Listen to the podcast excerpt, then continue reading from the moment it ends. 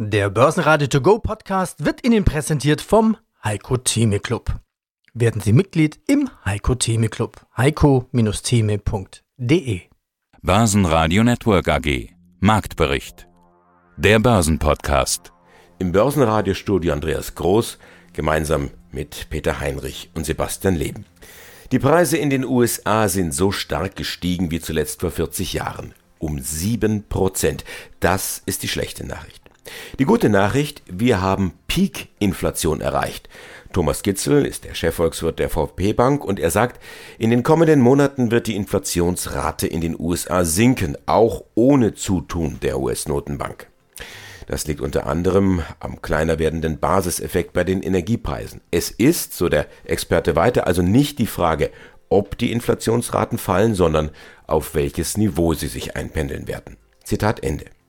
Sorge bereitet allerdings der Arbeitsmarkt in Amerika. Zu viele offene Stellen könnten eine Lohnpreisspirale in Gang setzen. Die Anleger sehen das am Mittwoch eher gelassen. Der DAX mauert sich ein bei 16.000 Punkten und damit leicht im Plus.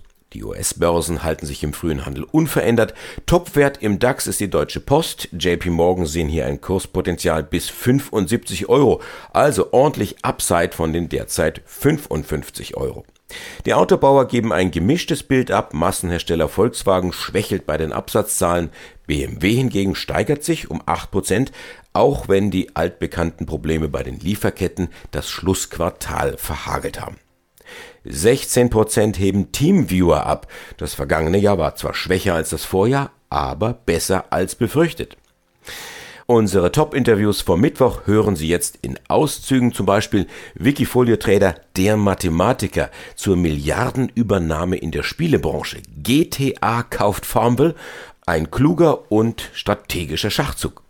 Lars Brandau vom Deutschen Derivateverband mit der ersten Trendumfrage des neuen Jahres.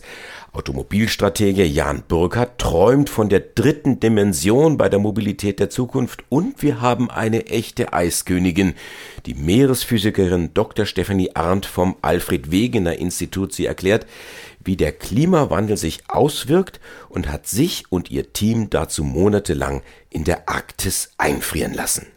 Ja, herzlich willkommen zum Podcast Investiere in dein Leben, also der Podcast für Rendite in deinem Leben. Wir begrüßen heute Dr. Stephanie Arndt, Meereisphysikerin vom AWE, vom Alfred Wegener Institut. Also Sie sind Meereisphysikerin und waren mit auf der Expedition mit dem Forschungsschiff der Polarstern, das sich unter anderem an den Eisschollen festmachte. Ich grüße Sie. Hallo. Hallo. Ja, und wir begrüßen Wolfgang Jutz, Vermögensverwalter aus Nürnberg von Credo Vermögensmanagement. Es ist Ihr Podcast. Hallo, Herr Jutz, grüße Sie. Hallo, ein herzliches guten Morgen. Also früher hat man es ja quasi genannt, die Fahrt ins ewige Eis. Dieses ewige Eis. Angenommen, wir hätten jetzt das Jahr 2040. Gibt es dann noch ein Eis dort? Wie dramatisch ist denn diese Klimaveränderung? Genau, wir haben immer, oder man spricht auch heute immer noch vom ewigen Eis, aber eigentlich ist es mittlerweile nur noch so eine Floskel, würde ich sagen, weil genau wie Sie sagen, ganz so ewig ist es leider nicht mehr. Denn wir befinden uns in Zeiten des Klimawandels. Wir beobachten auch hier bei uns in Deutschland, dass es immer wärmer wird, dass sich unser Klima verändert, dass diese ganzen Extremwetterlagen, die wir immer wieder beobachten, das ist alles Ausdruck des Klimawandels. Und der kommt halt oder wird ganz, ganz stark halt auch angetrieben durch das, was in der Arktis passiert. Nämlich dort spüren wir den Klimawandel noch wesentlich stärker, weil sich die Arktis im Vergleich zum Rest der Welt zwei bis dreimal so stark erwärmt. Und das spiegelt sich halt genau in den Eismassen in den Polarregionen wieder. Das bedeutet, auf der einen Seite schmelzen die Landeismassen, also sprich das Eis, was Grönland oder auch die Antarktis umschließt aber andererseits eben auch das Meereis. Also auch mein Forschungsgegenstand sozusagen schmilzt mir wortwörtlich unter den Hintern weg. Dieses ewige Eis ist dementsprechend dann nicht mehr so ewig, weil wir davon ausgehen müssen, wenn wir uns jetzt in, oder wenn wir uns Klimamodelle anschauen und wie sich unter verschiedenen Szenarien, sprich unter verschiedenen CO2-Szenarien, aber auch unter verschiedenen ähm, Erwärmungsszenarien, wie sich das Meereis verändert, müssen wir davon ausgehen, dass bis 2050 mindestens einmal wahrscheinlich die Arktis im Sommer eisfrei ist. Das heißt, dann gibt es kein ewiges Eis mehr, sondern nur den ewigen blauen Ozean. Ja, Schwerpunkt ist ja die, die Forschung im Schnee. Wie verändert sich denn der Schnee in diesem Zusammenhang? wenn wir halt der, von, der, von der Meereisphysik reden, in der Gruppe, in der ich auch arbeite, umfasst das eigentlich nicht nur den gefrorenen Ozean, sondern auch den Schnee obendrauf. Und genau das ist mein Thema.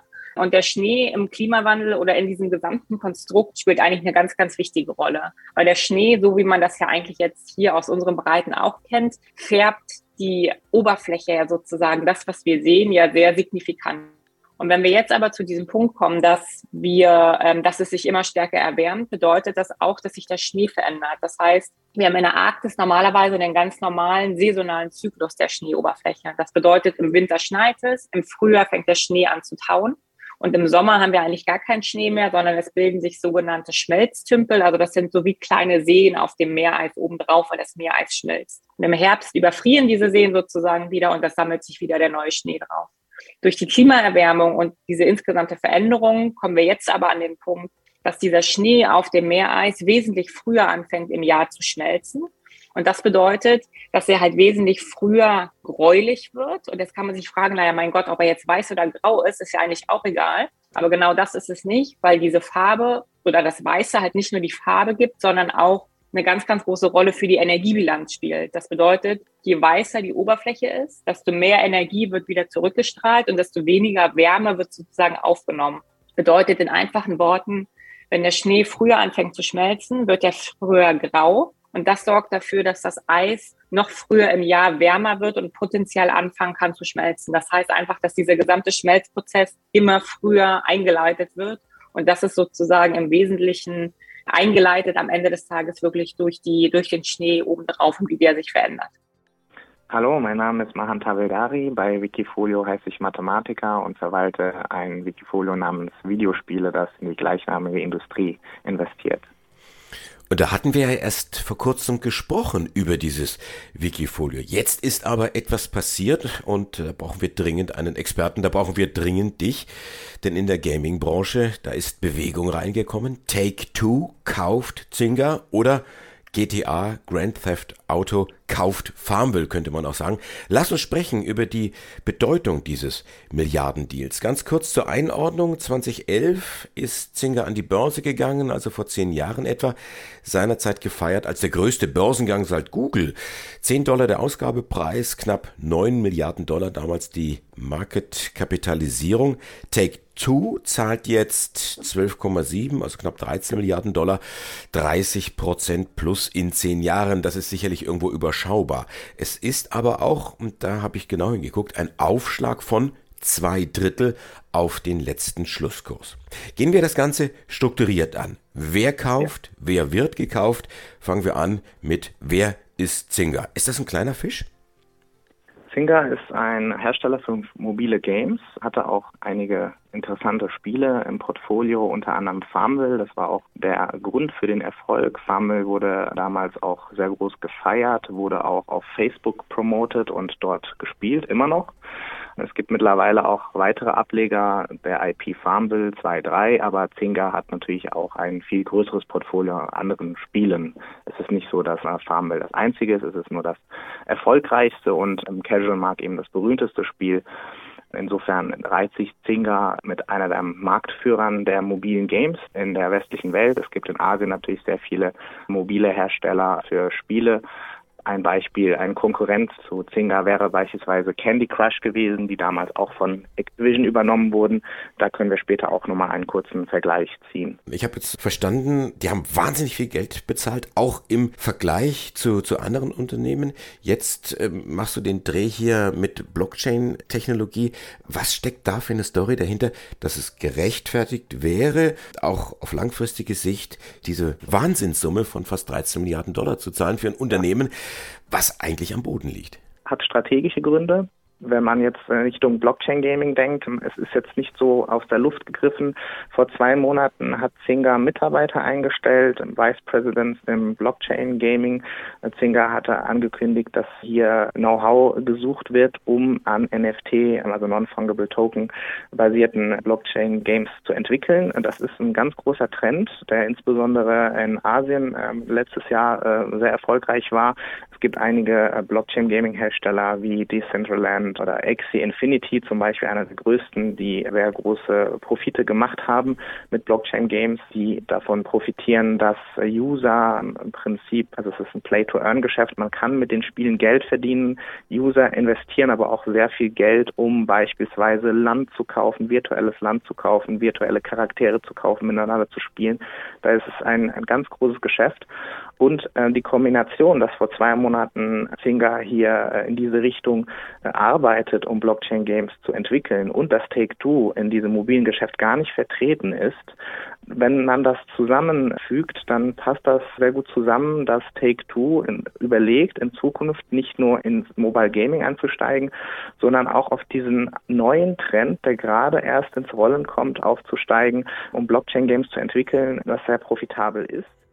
Mein Name ist Lars Brandau, ich bin Geschäftsführer beim Deutschen Derivatverband und wir sprechen unter anderem über die Ergebnisse der monatlichen Trendumfrage aus dem Januar 2022.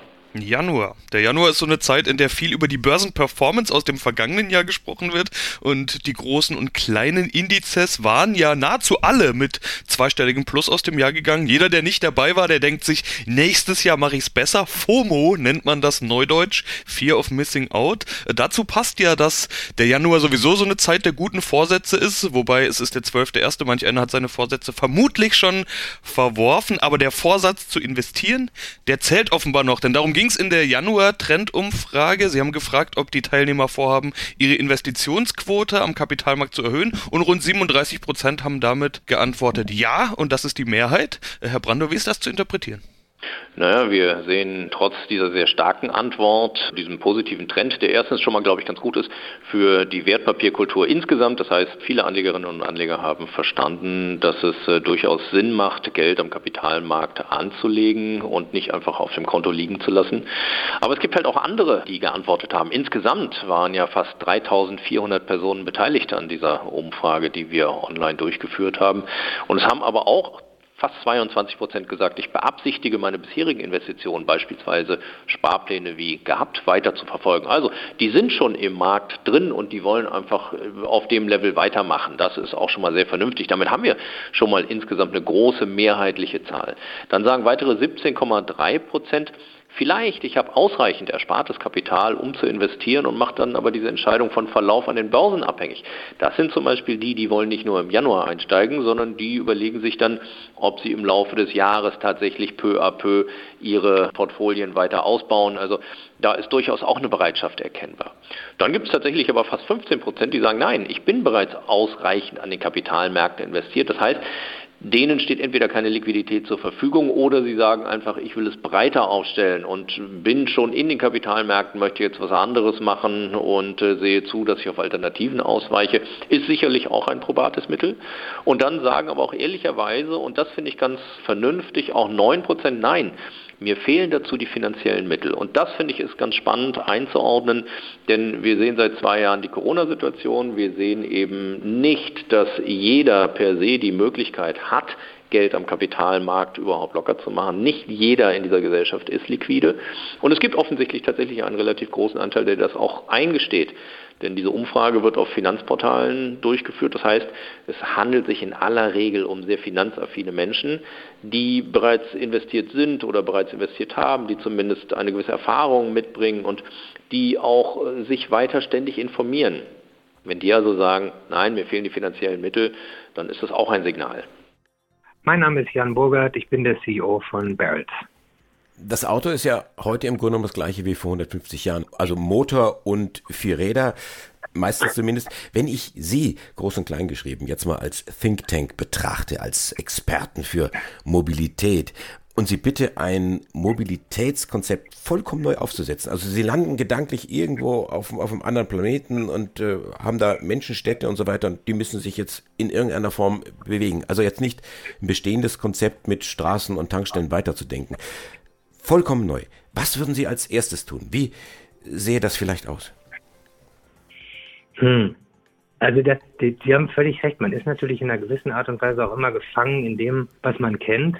Ein bisschen wird das ja aufgebrochen durch Startups wie Lilium und so weiter, die das Ganze jetzt in der dritten Dimension eigentlich versuchen auch zu bearbeiten oder auch Volocopter beispielsweise, wo man jetzt sagt, aus der Fusion äh, Drohnen, Hubschrauber, eigentlich auch Innenraumkonzept von einem Fahrzeug machen wir etwas Neues, was jetzt in allererster Linie gar nichts unbedingt mit Straßen zu tun hat, ist ja schon eine Entwicklung, die in die Richtung geht.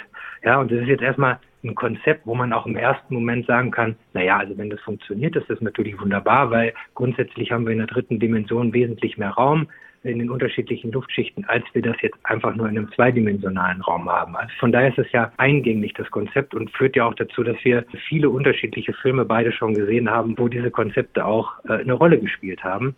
Vom Grundsatz her ist das wahrscheinlich schon etwas, wo ich sagen würde, wenn man es völlig neu denkt, dann würde man wahrscheinlich auch die dritte Dimension dazu nehmen und würde jetzt nicht anfangen, auf einem neuen Planeten irgendwelche Straßen zu planieren, sondern dann würde man in der Tat in diese Richtung denken. Aber wir sind halt anders. Wir sind dann natürlich auch so gestrickt, dass wir sagen, ja, dann brauchen wir jetzt natürlich auch einen Business Case und der Business Case muss sich rechnen. Was sind die unterschiedlichen Leute denn eigentlich bereit für so einen Flug zu bezahlen? Deswegen sind auch wir natürlich immer äh, darin gefangen, dass man das, was wir uns ausdenken, letztlich auch umsetzen kann und dass es irgendwelche Leute gibt, die dafür bezahlen. Und deswegen sind wir leider auf unserem Planeten schon in einer gewissen Evolution und nicht Revolution unterwegs, weil man natürlich auch immer irgendwelche Konzepte haben muss, die sich unterm Strich rechnen. Ja, aber um Ihre Frage zu beantworten, bei mir würde wahrscheinlich dritte Dimension schon eine sehr große Rolle spielen. Das heißt, Individualverkehr oder die Idee, der Ansatz des Individualverkehrs und auch ein Stück weit Lifestyle, das wird sich nicht ändern. Das ist auch in der Zukunft der treibende Faktor, neben dem äh, Business Case, dass es jemand bezahlen muss und dass jemand Geld verdienen will. Ja, also das glaube ich schon, weil man, man sich ja auch immer vorstellen muss, wir haben ja schon Infrastruktur, wir, wir haben ja Städte, wir haben ja Straßen. Natürlich kann ich das in einer gewissen Art und Weise verändern. Aber die Überlegung, wie viel Geld brauche ich eigentlich und wer zahlt mir das denn, äh, das vollkommen anders zu gestalten, das fällt mir jetzt persönlich schwer. Ich bin ein großer Freund davon zu sagen, dass wir bestimmte Dinge auch in Städten, Stadtplanung und so weiter vollkommen anders machen müssen und dass jetzt Straßen nicht zwangsläufig irgendwie den größten Teil unserer Stadtfläche ausmachen, was man ja auch andenkt über entsprechend äh, autonom fahrende Fahrzeuge. Ich bin jetzt nicht wirklich so weit, dass ich sagen kann, es wird sich komplett von Straße und Fahrzeug und den von uns bekannten Konzepten verändern und wir werden in 20 Jahren eine völlig andere Welt äh, sehen, durch die jetzt, äh, um das, den, das Filmbeispiel aufzugreifen, Bruce Willis damals dann bewegt hat. Also vom Grundsatz her glaube ich, ist es eher eine Evolution, die aber sehr stark auch in Richtung Klima geht und deswegen auch eine gute Sprache spricht. Aber eine Revolution sehe ich an der Stelle eher nicht. Das Team vom Börsenradio wünscht Ihnen jetzt einen wunderschönen Tag. Stets ein gutes Händchen bei Ihren Investmententscheidungen. Für Sie am Mikrofon heute wieder Andi Groß. Börsenradio Network AG. Marktbericht. Der Börsenpodcast. Der Börsenradio To Go Podcast wurde Ihnen präsentiert vom Heiko Theme Club. Werden Sie Mitglied im Heiko Theme Club. heiko-theme.de